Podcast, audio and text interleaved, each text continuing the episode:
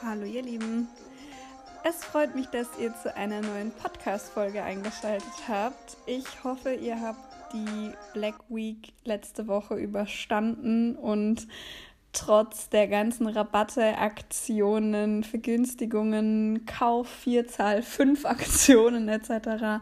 nicht den Überblick verloren. Euer Konto lebt hoffentlich noch und ich hoffe, ihr habt auch das ein oder andere nützliche Teil bestellt. Ansonsten gibt es ja auch noch eBay Kleinanzeigen, Spock oder den klassischen Garagenverkauf. Auch da freut sich sicherlich irgendjemand über einen Pizzaschneider in Form eines Fahrrads. Heute soll es aber nicht mehr über das unnütze Geld ausgeben gehen, so wie letzte Woche, sondern ich möchte heute mal ein wenig über die verschiedenen Arten von Vertrieb sprechen. Und zwar ähm, habe ich ja die letzten Wochen immer auch mit meinen Gesprächspartnern darüber geredet, worauf muss man achten, wenn man verkaufen möchte, was macht einen guten Verkäufer aus oder auch zum Beispiel über Gesprächstechniken geredet. Das heißt geredet, ich habe sie mal angeschnitten. Der richtige Content dazu kommt auch noch. Ähm, aber ich habe noch nicht so wirklich mit euch über das Thema geredet, welche verschiedenen Kanäle ihr denn auch zum Verkaufen benutzen könnt. Wenn ihr jetzt mal in euch geht, dann fallen euch, sofern ihr im Vertrieb seid, auf jeden Fall zwei, wenn nicht sogar mehr Kanäle ein, die ihr zum Verkaufen nutzt. Es gibt das klassische Telefon, es gibt den Außendienst, es gibt Social Media, es gibt E-Mail-Marketing, es gibt Messen oder Veranstaltungen, die man besuchen kann. Es gibt unendlich viele verschiedene Möglichkeiten. Es gibt unendlich viele verschiedene Herangehensweisen. Ich möchte heute mit euch über drei davon sprechen und ich schätze mal, dass das auch die drei am weitesten verbreiteten sind. Zumindest meine ich das mal gelesen zu haben. Wenn ich die Studie bzw. den Artikel finde, dann packe ich ihn euch gerne in die Beschreibung der Folge. Einfach bei den Infos findet ihr dann einen kurzen Link. Draufklicken, dann kommt ihr direkt zur Quelle von den Informationen, die ich euch immer wieder gebe. Der erste der drei Punkte, den kennen wahrscheinlich die meisten der Vertriebler und es ist der klassische telefonische Vertrieb. Ich werde da nicht mehr so furchtbar drauf eingehen, weil das ist ja vor allem auch das Segment des Verkaufens, auf das ich mich in diesem Podcast in Anführungsstrichen beschränke. Ähm, ich muss da nicht nochmal von Adam und Eva anfangen, aber es ist meistens so, ähm, der Telefonvertrieb ist tatsächlich die Art Vertrieb, die am geläufigsten ist. Es gibt andere Arten des Vertriebs, die davon abgelöst werden oder die ihn aktuell ablösen. Das ist natürlich immer eine Entwicklung, das muss man auch immer aufs, auf einen längeren Zeitraum betrachten. Aber diese Möglichkeit des telefonischen Verkaufs, die gibt es tatsächlich schon seit den 60ern. In der Zeit wurden die ersten Callcenter ins Leben gerufen und relativ schnell haben damals die Verantwortlichen erkannt, okay, Callcenter sind eben nicht nur als äh, Anlaufstelle für den Kundenservice zu gebrauchen, sondern man kann eben ähm, rein durch den Verkauf über die Stimme sich eben sehr viel Zeit einsparen, weil vorher war es natürlich so, verkauft hat man eben im Laden, also tatsächlich über den Kontakt, über Kundentermine dann auch. Und es gab damals natürlich auch die Katalogbestellungen. Ein paar von euch kennen es vielleicht noch, andere kennen es wahrscheinlich auch, aber haben es einfach verdrängt, weil es ein Thema ist, was mittlerweile gar nicht mehr so geläufig ist. Aber das waren eigentlich so die Möglichkeiten des Verkaufens. Dann kam irgendwann das Telefon dazu und ich schätze mal, die meisten von euch sind jetzt, als sie sich für ihren Handyvertrag entschieden haben, nicht unbedingt in einen Store mit einem roten O oder einem blauen O oder einem pinken T über der Tür marschiert und haben gesagt, so, ich möchte jetzt bitte einen Handyvertrag von euch kaufen, sondern die meisten von euch sind wahrscheinlich auf die Website, haben sich für einen neuen Vertrag angemeldet und hatten dann nochmal ein kurzes Telefongespräch, um das Ganze zu aktivieren. Und auch wenn es jetzt zum Beispiel irgendwelche Themen gibt, Handynetz funktioniert nicht oder das DSL, was ihr gebucht habt, funktioniert mal wieder nicht oder sonst irgendwelche Probleme, ist meistens eben der telefonische Kundenservice die erste Anlaufstelle. Was ist so wichtig beim Telefonverkaufen? Wichtig meiner Meinung nach ist es, dass man nicht so viel redet. das ist für mich eine ganz große Challenge. Diejenigen von euch, die mich gut kennen, die wissen das vielleicht auch. Aber die Krux am Telefonverkauf ist, dass man oder dass das Gegenüber, so muss ich sagen, 95 Prozent dessen, was ihr sagt, also 95 Prozent des Inhalts, bekommt euer Gegenüber gar nicht mit. Euer Gegenüber achtet vor allem auf eure Stimme, auf eure Intonation, auf die Emotionen, die ihr mit der Stimme transportiert. Ich habe es ja auch schon in den vorangegangenen Podcast-Folgen gesagt, die Stimme ist beim Telefonieren unfassbar wichtig und das ist das tragende Medium. In ganz, ganz seltenen Fällen, wenn es dann wirklich um eine Entscheidung geht, geht es auch um den Inhalt. Bei einer Angebotsabstimmung beispielsweise oder wenn man eine Machbarkeitsprüfung oder eine Machbarkeitsanalyse durchführt. Auch da ist der Inhalt unfassbar wichtig. Aber die Stimme ist das Transportmittel für den Inhalt.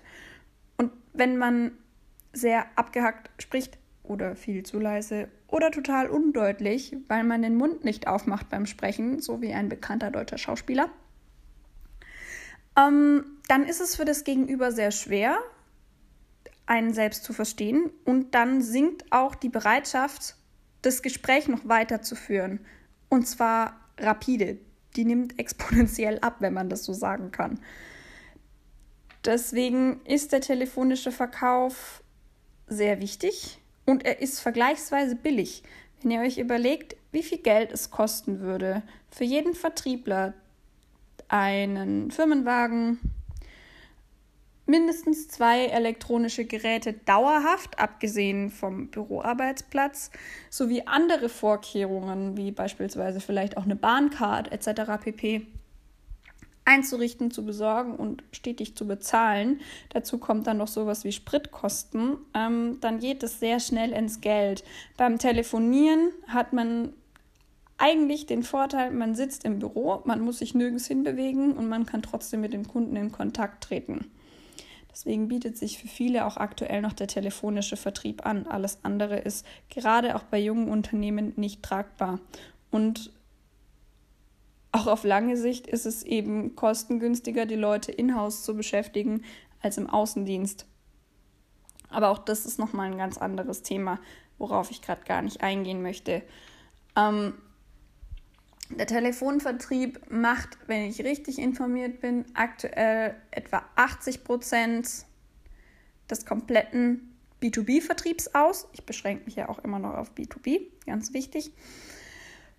Und auch daran sieht man die Relevanz. Was man beim Telefonieren nicht vergessen darf, ist eine richtige Schulung am Anfang, weil telefonieren will gelernt sein. Klar, telefonieren mit der besten Freundin, kein Problem. Telefonieren mit der Oma kriegt man auch gerade noch so hin. Aber telefonieren mit einem Geschäftskunden, der vielleicht auch eine in seinem Unternehmen höhere Stellung hat als man selbst beim Arbeitgeber, und dann nicht die Nerven zu verlieren, sich nicht anmerken ähm, zu lassen, dass man vielleicht doch ein bisschen unsicher ist, erfordert Übung. Ich sage nicht, dass es nicht machbar ist, aber es erfordert Übung. Und es ist zum Beispiel auch was, dass man nicht die ganze Zeit Luft holt. Oder dass man genau, was ich gerade gemacht habe, dieses Schnaufen, dass man nicht ins Mikro reinschnauft. Meistens hat man, wenn man einen Telefonvertrieb macht, eben ein Headset. So, wenn ich mir dieses Headset, den Headsetbügel, jetzt auf Höhe meiner Nasenlöcher einstelle, kommt mir immer wieder, also es kommt immer wieder vor, wenn ich telefoniere, dass mein Gegenüber meint, er muss jetzt eine Lüftung imitieren. Ich höre nichts außer Wind. Ich höre ab und zu mal vielleicht so ein Wortfetzen zwischendurch, aber ansonsten höre ich nur sein Geschnaufe. Auch sowas ist dann nicht unbedingt förderlich für das Gespräch.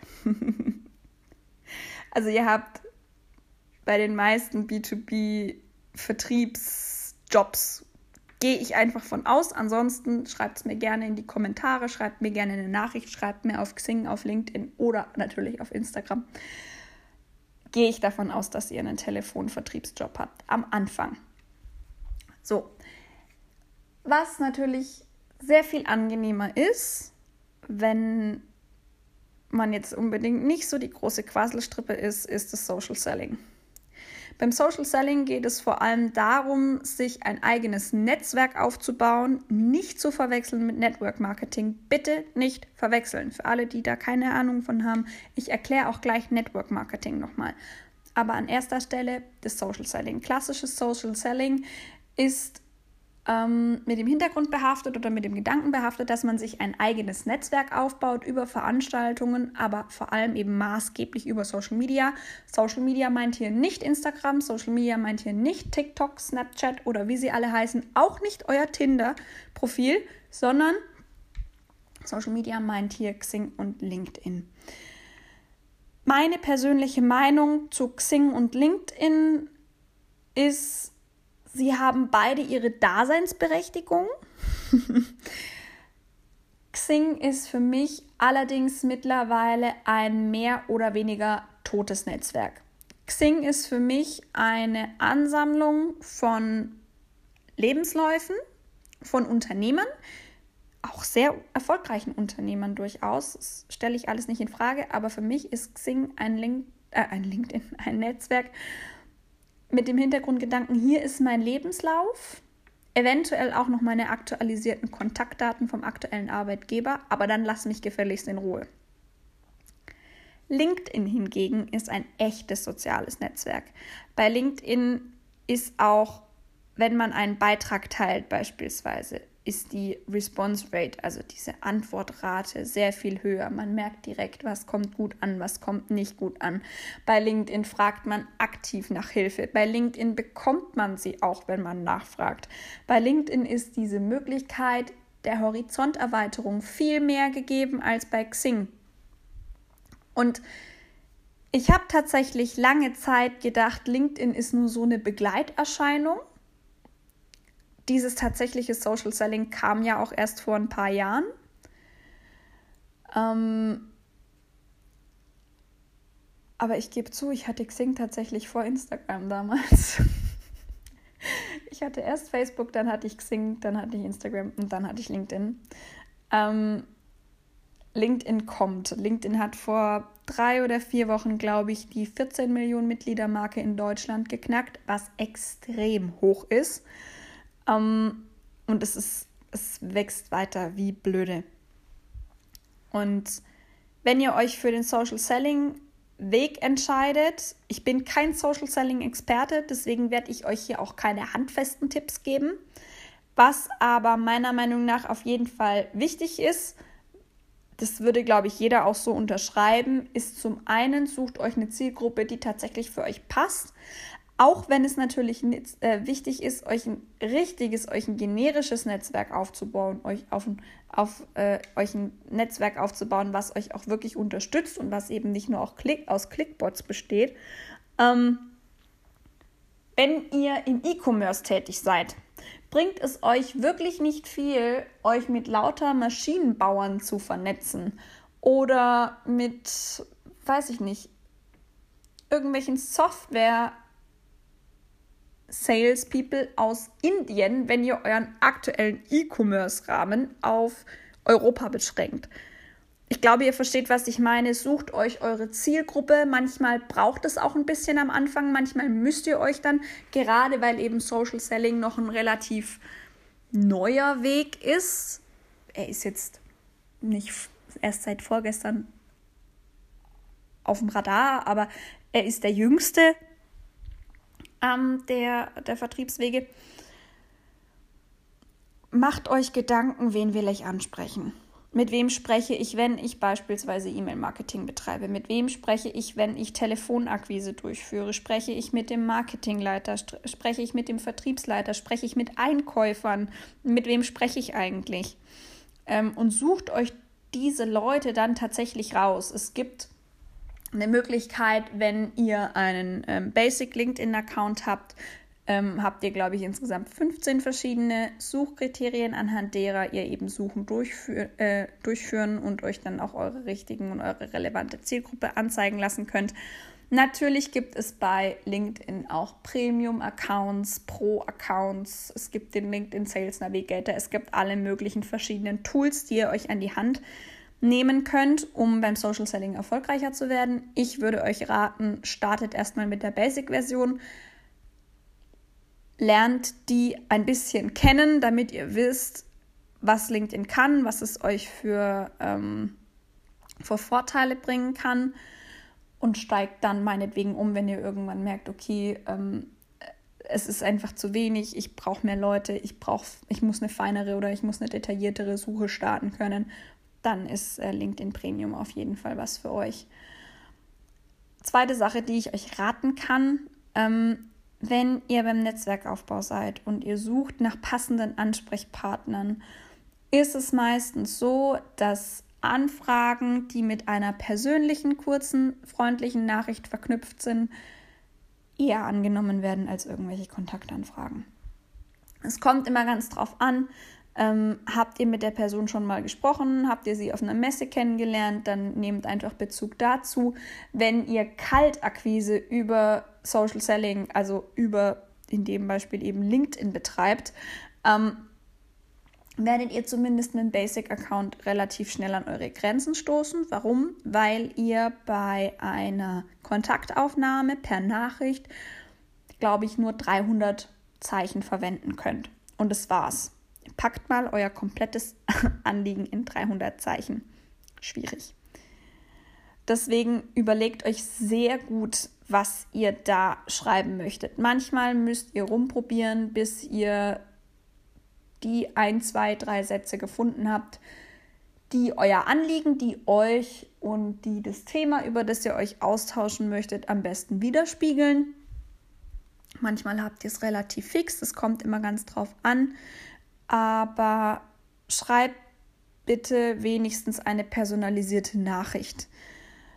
Wenn ihr jetzt beispielsweise Vertriebsleiter habt, dann ähm, schreibt Hallo lieber Herr Müller, wie ich gesehen habe, sind Sie für die Vertriebskoordination bei der Firma Schmidt verantwortlich. Dann in einem kurzen, prägnanten Satz euren Use Case beziehungsweise das Produkt, was ihr vorstellt und eben nicht dann direkt, wir haben eine neue Maschine entwickelt, bitte geben Sie mir Geld dafür, sondern umschreibt das Ganze. Und ähm, dann am besten am Ende noch, ich freue mich auf unseren Austausch mit besten Grüßen, eurer Name und ab dafür. Das ist kein Problem. Aber bitte macht es nicht zu auffällig und zu offensichtlich, dass es sich hier gerade um Akquise handelt, weil Ihr kennt das Szenario, ich werde es euch noch ein paar Mal bringen. Ähm, ihr werdet angerufen, ihr habt eigentlich überhaupt gar keine Lust zum Hörer zu greifen. Ihr nehmt ab und ihr hört noch, wie euer Gegenüber am Telefon ganz tief Luft holt und dann loslegt und dann könnt ihr euch erstmal fünf Minuten eine Story ohne Punkt und Komma über den neuen Kopierer anhören, der aktuell im Angebot ist und äh, eigentlich braucht ihr den doch, weil der kann ja 1000 Seiten in der Minute drucken. Und ähm, sowas will keiner. Bei sowas könnt ihr auch nicht damit rechnen, dass ihr eine Antwort bekommt. Deswegen achtet da ein bisschen drauf, äh, dass das auch alles im Rahmen bleibt und achtet auch ein bisschen drauf, dass ähm, ihr euch auch zielgruppengerecht verhaltet. Wenn ihr jetzt ähm, beispielsweise sagt, ihr seid eben in einer äh, Branche wie der Startup-Branche tätig, in der alles sehr locker ist, ähm, dann fangt vielleicht nicht unbedingt mit sie an oder mit einer großen Umschweife, sondern kommt relativ schnell zum Punkt. Die Leute sind alle relativ locker, relativ offen, freuen sich auf den Austausch mit anderen, sehen auch in jedem neuen Kontakt eine Chance. Ähm, wenn ihr in einer eher klassischen Branche unterwegs seid, verhaltet euch auch wieder klass äh, zielgruppenspezifisch. Also ihr müsst es immer so ein bisschen anpassen. mich gerade verschluckt, Entschuldigung. Aber genau, ähm, das ist nur so ein kleiner Tipp, den ich euch mitgeben kann. Jetzt noch ganz kurz zur Abgrenzung. Ganz, ganz, ganz, ganz wichtig. Social Selling hat nichts mit Network Marketing zu tun. Diejenigen, die nicht wissen, ähm, was Network Marketing ist, Network Marketing wird auch als Netzwerk Marketing oder Multilevel Marketing, also MLM bezeichnet. Ähm, ganz klassisch heißt es eigentlich Strukturvertrieb. Ist eine Spezialform des Direktvertriebs ähm, und im Unterschied zum klassischen Direktvertrieb werden Kunden dazu angehalten, als selbstständige Vertriebspartner weitere Kunden anzuwerben. In der allgemeingültigen und benutzten Sprache wird es auch als Schneeballsystem äh, verwendet. Wenn man sich jetzt fragt, okay, gut, ähm, wie ist das? Es klingt ja alles irgendwie nicht so legal. Ähm, illegal ist es nicht, aber in regelmäßigen Abständen taucht halt schon die Frage auf, ob Network Marketing jetzt legal oder illegal ist. Und tatsächlich verwischen meistens die Grenzen ähm, zwischen legalem Network Marketing, Strukturvertrieb und illegalen Pyramidensystemen. Ähm, ich kann euch da auch äh, eine schöne äh, Studie bzw. eine schöne Umfrage mit reinpacken. Ich glaube, das mache ich. ähm, genau. Und es geht eigentlich im Endeffekt wie immer im Vertrieb darum, Produkte an den Endkunden zu verkaufen. Der Endkunde kann im B2B oder B2C sein, meistens, oder ich schätze mal zu 99,9 Prozent beschränkt sich Network Marketing auf den B2C-Markt. Und Viele von euch werden es kennen. Ich habe es auch schon zuhauf in, meinem, in meinen Facebook-Nachrichten gehabt. Auch das war unter anderem ein Grund, warum ich damals gesagt habe, Facebook nie wieder. Waren Nahrungsergänzungsmittel. Es gibt da drei oder vier Anbieter, die relativ geläufig sind, die auch immer wieder irgendwo in den Medien auftauchen. Die haben dann Gruppen, in denen sie sich gegenseitig motivieren, dazu abzunehmen oder nochmal welche von irgendwelchen Pülverchen zu kaufen oder Kalorien zu tracken oder, oder, oder, oder Sport zu machen. Und meistens sind diese Pakete unfassbar limitiert. Ähm, man geht regelmäßig auf Get-Together oder Schulungen. Ähm, muss natürlich auch selbst die Produkte zu sich nehmen, vermarkten etc. Und Network Marketing kann, ganz wichtig, kann für manche von Vorteil sein, kann zu manchen Leuten passen. Zu mir passt es überhaupt nicht. Ähm, es ist, glaube ich, die Art Vertrieb, die ich nicht ausprobieren werde. Einfach aufgrund dessen, weil meistens im direkten Freundeskreis nach Käufern gesucht wird und auch im direkten Freundeskreis nach Abnehmern gesucht wird und man die Leute dann ja tatsächlich auch irgendwo dazu drängt, neue Kunden anzuwerben. Also zu sagen, hey, du hast jetzt für 50 Euro eingekauft, empfehle uns doch weiter oder willst du dir nicht auch ein zweites Standbein damit aufbauen? So. Ähm, der liebe Olli ähm, vom Podcast Manifest der Vernunft hat da auch mal eine ganz tolle Folge zu gemacht mit einem Interviewpartner. Da geht es genau um das Thema Network Marketing.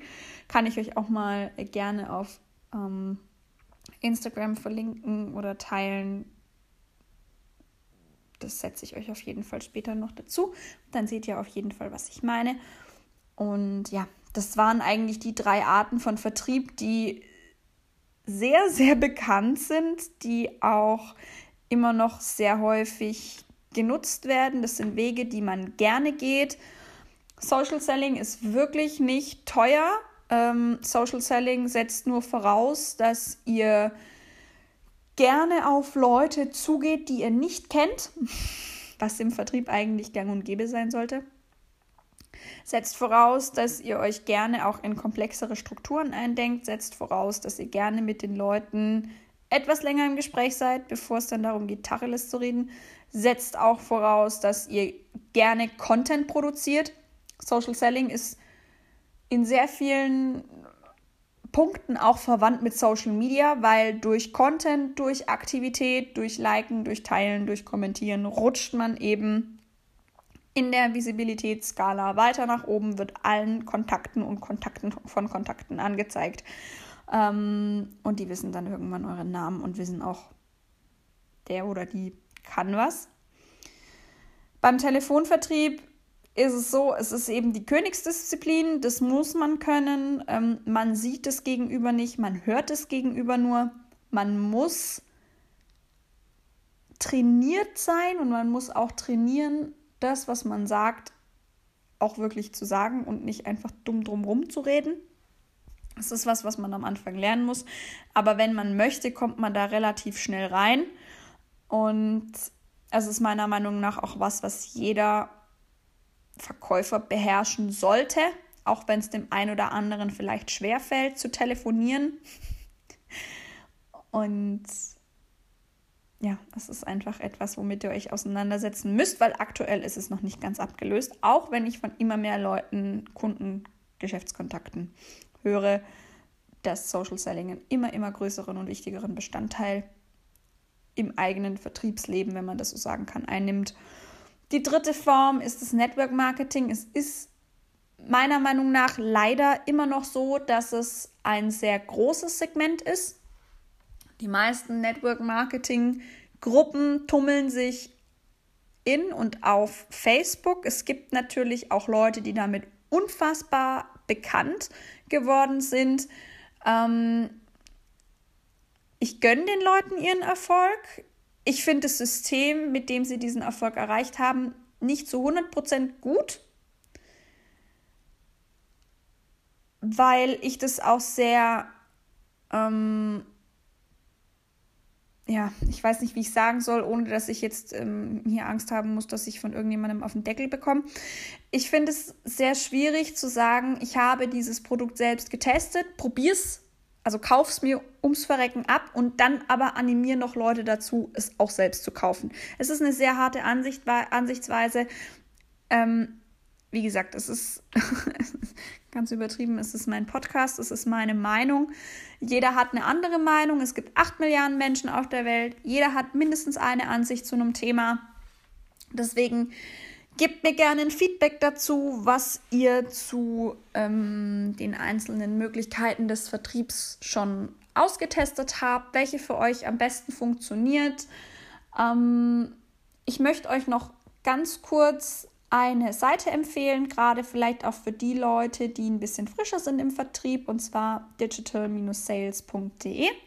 Ist eine Seite für Quereinsteiger mit Tipps und Tricks, mit Wissen, Büchern, Veranstaltungen und einer kleinen Jobbörse auf der Seite. Ähm, keine Werbung, keine Anzeige, kein gar nichts. Ähm, ich ziehe mir da auch immer manchmal ab und zu Informationen raus, packe euch die auch gerne noch in die Beschreibung mit rein, damit ihr wisst, wovon ich spreche.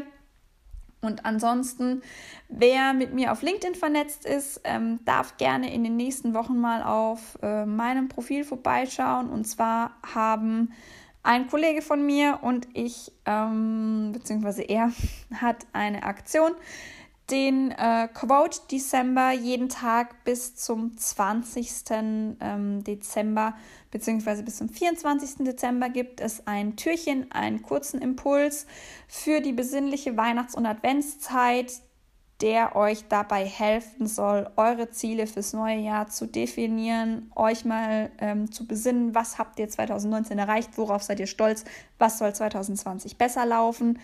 Wenn euch diese Folge gefallen hat, ihr könnt es wahrscheinlich nicht mehr hören, dann lasst mir gerne ähm, einen Kommentar da, lasst mir eine Bewertung da, gebt mir Feedback auf LinkedIn oder Instagram. Ich freue mich ganz arg von euch zu hören. Ich wünsche euch eine schöne erste Dezemberwoche. Wir hören uns aller spätestens Anfang nächster Woche wieder. Ich bin raus und ja, bis dann.